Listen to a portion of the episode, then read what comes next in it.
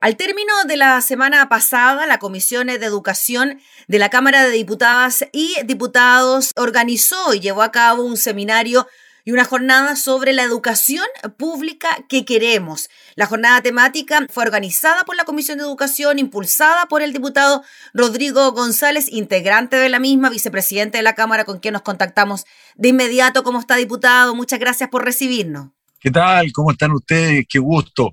Oye, fue fantástico la labor que hizo el canal de la Cámara y todo el sistema de comunicaciones, así como el grupo de la Universidad Católica de Educación Inclusiva, ahí con Verónica López y con todo el equipo de Juan Pablo, que trabajaron muy bien, eh, y con una gran participación de eh, expositores extraordinariamente eh, potente, con un gran contenido. Entonces tuvimos un seminario espléndido que va a ser un gran aporte para eh, la educación pública ahora y creo en el futuro. Esa es la expectativa que tenemos. Diputado Rodrigo González, para quienes nos ven y quienes nos escuchan, ¿no? Esta nueva educación pública tiene que ver con el proceso de desmunicipalización de las escuelas de nuestro país.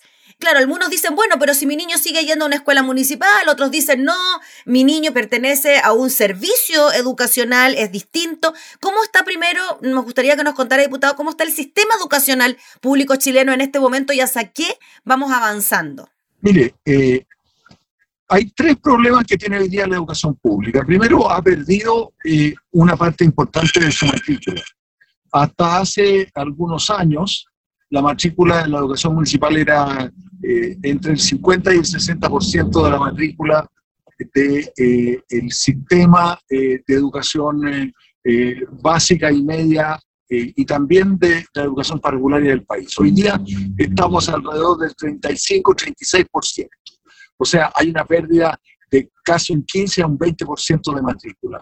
En segundo lugar, el proceso de desmunicipalización ha sido muy complejo, muy difícil, con pocos recursos, y yo diría que eh, este gobierno no lo ha apoyado eh, de manera sustantiva, decidida, de tal manera de que pudiera producirse en las condiciones inmejorables en que eh, tengan que traspasarse tanto los profesores, el pago de las cotizaciones previsionales, las condiciones de infraestructura que ellos tienen. Y el tercer aspecto es que eh, la educación pública, eh, como eh, durante los últimos 15 años no ha tenido el respaldo necesario, ha ido perdiendo incidencia, prestigio, reconocimiento en la sociedad y muchas veces los padres, no obstante que se entrega una buena educación en el sector público, prefieren muchos colegios particulares subvencionados.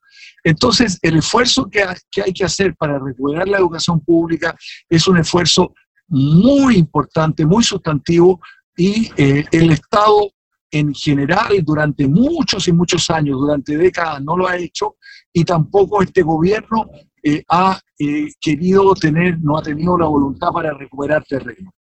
Entonces, esos tres factores se analizaron intensamente en el eh, en el seminario y sobre todo porque la educación pública no se puede desarrollar si el entorno del sistema educacional eh, tampoco ayuda.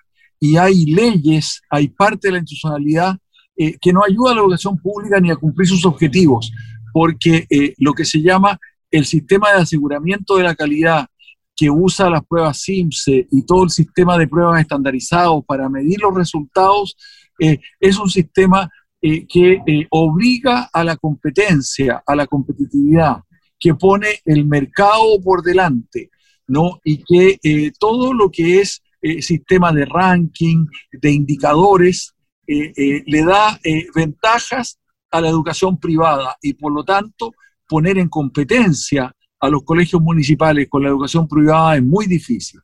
Esos obstáculos son los que tenemos que sortear y fueron analizados en el seminario con detención, sabiendo que la educación pública en todos los países del mundo donde hay buena educación es siempre la columna vertebral y el eje de un buen sistema educacional. Diputado Rodrigo González, ¿qué diferencias podemos encontrar hoy en un colegio que sigue perteneciendo a una corporación municipal que depende del municipio y estos que están avanzando en la desmunicipalización a través de los servicios locales de educación? Bueno, lo primero que hay que hacer es aprender de los errores que se han cometido en los primeros alrededor de 250 mil, 300 mil alumnos que han sido traspasados, eh, que constituyen un porcentaje todavía muy menor. Entonces, esos errores no hay que seguirlos cometiendo. Hay que eh, tener mucha certeza de que los recursos están disponibles, que la infraestructura está bien preparada, que el traspaso de los profesores se hace en paz, que se ha cumplido eh, con todos los derechos que a ellos les asisten para que los profesores puedan bien eh, iniciar un proceso, eh, por así decirlo, eh, completamente nuevo, donde los objetivos que se plantea la educación pública puedan cumplirse. ¿Y cuáles son esos objetivos? Que haya innovación, que haya buenas comunidades escolares, que la participación de los actores educacionales sea la necesaria, la suficiente y sea activa, que haya buena acogida de los alumnos, que haya todo un sistema de acogimiento, de inclusión eh, de parte de los establecimientos que haga que los alumnos en este proceso se sientan bien, que se sientan bien los actores educacionales, los asistentes de la educación, eh, los psicopedagogos y psicopedagogas, eh, toda la gente que apoya y también especialmente el profesorado, que es la base fundamental. Los directores de los establecimientos sientan que tienen el apoyo del Estado apoyo del Estado que no se ha dado, porque uno de, los diagnósticos más importantes que se hicieron es que el, el Estado ha abandonado durante mucho tiempo su propia educación pública.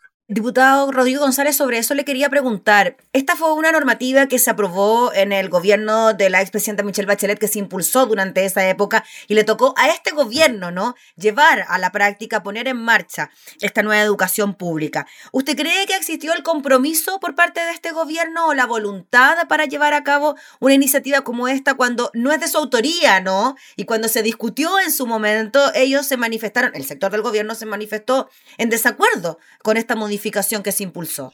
Bueno, yo creo que ellos no han tenido voluntad suficiente, ¿no? Pero están obligados por la ley, ¿no? Y lo han hecho eh, y eh, hay eh, creciente disposición, yo diría, y una demostración que ha ido avanzando de buena voluntad para aplicarlo. Y estamos tratando de trabajar en, en unidad con el Ministerio para ello, sabiendo de que la lógica del eh, de, eh, eh, el, bloque de gobierno que está hoy día es más bien proclive a apoyar la libertad de emprendimiento, a apoyar al mercado en el desarrollo de la educación y a ayudar más bien al sector privado de la educación pero eh, como ha habido una creciente presión de parte de los actores educacionales, el profesorado ha sido muy proactivo en esto, los asistentes de la educación también. Eh, creo que estamos llegando a un punto de equilibrio donde el cumplimiento de la ley eh, se efectúe con, con lealtad, con, con, claridad, con sinceridad, y donde lleguemos a que eh, el gobierno se la juegue eh, por eh, cumplir con la normativa que está vigente y que se le dé a la educación pública tanto los recursos, la infraestructura, el apoyo de inclusión, el apoyo a los profesores que se necesita y que se cumpla sobre todo con los derechos de los trabajadores, los derechos de los profesores, de los asistentes de la educación y de todo el personal eh, que técnicamente tiene que apoyar eh, un proceso para que los niños se sientan acogidos, para que exista buen clima escolar, para que mejore la convivencia escolar y para que no se encuentren los problemas que encontramos, por ejemplo, en Cerro Navia o en otros lugares donde eh, los procesos iniciales fueron muy traumáticos. ¿Qué le parece, diputada, con esto cerramos que se haya tenido que conformar una comisión investigadora en la Cámara de Diputadas y Diputados precisamente sobre la implementación de la ley sobre nueva educación pública y en particular en relación con la instalación y funcionamiento de los nuevos servicios locales de educación? Bueno, justamente por eso, porque eh, veíamos un gobierno que no cumplía con la ley, eh, que no apoyaba su educación pública. En Valparaíso fue grotesco, yo tuve que enviar eh, muchos eh, antecedentes a la Contraloría porque se intentó influir en una nominación muy politizada de la dirección del SLEP, porque se sentía y se veía y se percibía que no había el apoyo suficiente y porque no se está cumpliendo con las normas. Entonces, eh, se entregan colegios en situaciones que, están, que son desastrosas, eh, no se entregan los recursos, no se han pagado las imposiciones, no se ha hecho cumplir a los municipios con el deber que tienen para el traspaso. Eh, no se apoya a los actores, no hay, digamos, suficientemente complemento de parte del gobierno para que la educación pública avance. Pero justamente este seminario, la comisión investigadora y la función que cumplió el Parlamento es de cumplir con la obligación, porque sin una buena educación pública no vamos a tener un buen país, no vamos a tener una educación vinculada al desarrollo, no vamos a tener justicia y equidad en, la educación. Y vamos a tener siempre un mercado que va a estar interviniendo y que va a imponer eh, eh, sus propias condiciones. Y esas condiciones es que los alumnos compitan, que no haya acogida, que no haya buen ambiente y sobre todo que eh, los intereses lucrativos primen sobre los intereses educacionales de los niños, de los apoderados, ¿no? Eh, de tener una buena conectividad en los colegios, por ejemplo, digamos, todas las medidas que se están tomando hoy día para un regreso apresurado y prematuro a, a, clase, también juega un papel. El Colegio de Profesores lo dijo muy claramente, lo dijeron todos hoy día. En gran parte del país no están las condiciones, ¿no? la pandemia está en grado 2, en grado 1, en gran parte del país. Y eso crea muchas condiciones de inseguridad para los padres para enviar los niños a la escuela y eh, para que eh, no se produzcan olas de contagio o nuevos brotes eh, que afecten mucho más gravemente la educación en el futuro. Entonces, necesitamos llegar a acuerdos eh, a formar una mesa de conjunto y de trabajo con el Ministerio de Educación y con todas las instancias para hacer una política de país, una política de Estado y no una política de eh, un sector que privilegia a un tipo de educación sobre la otra. La educación pública requiere tener el reconocimiento y el apoyo que se debe en un país donde se ha dictado una ley pero sobre todo donde se recoge la experiencia internacional, donde siempre la educación pública es la columna vertebral de un buen sistema educacional, como lo es en Francia, en Italia, en Alemania y en todos los países donde hay buena educación, en Finlandia y donde hay todas las mejores eh, experiencias educacionales eh, del mundo.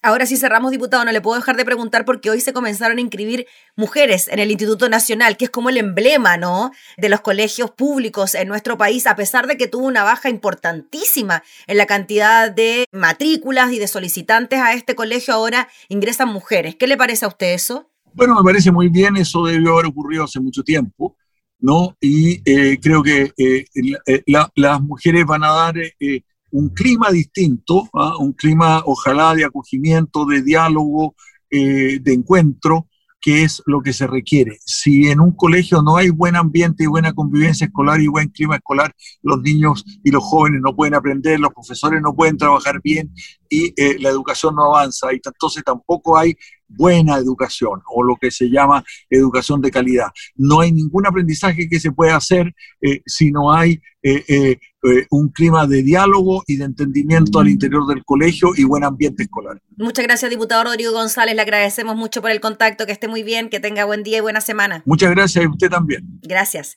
Era el diputado Rodrigo González, integrante de la Comisión de Educación y vicepresidente de la Cámara, refiriéndose entonces a estas reflexiones impulsadas por la Cámara, por la Comisión de Educación para ver en qué está esta nueva educación pública para el país.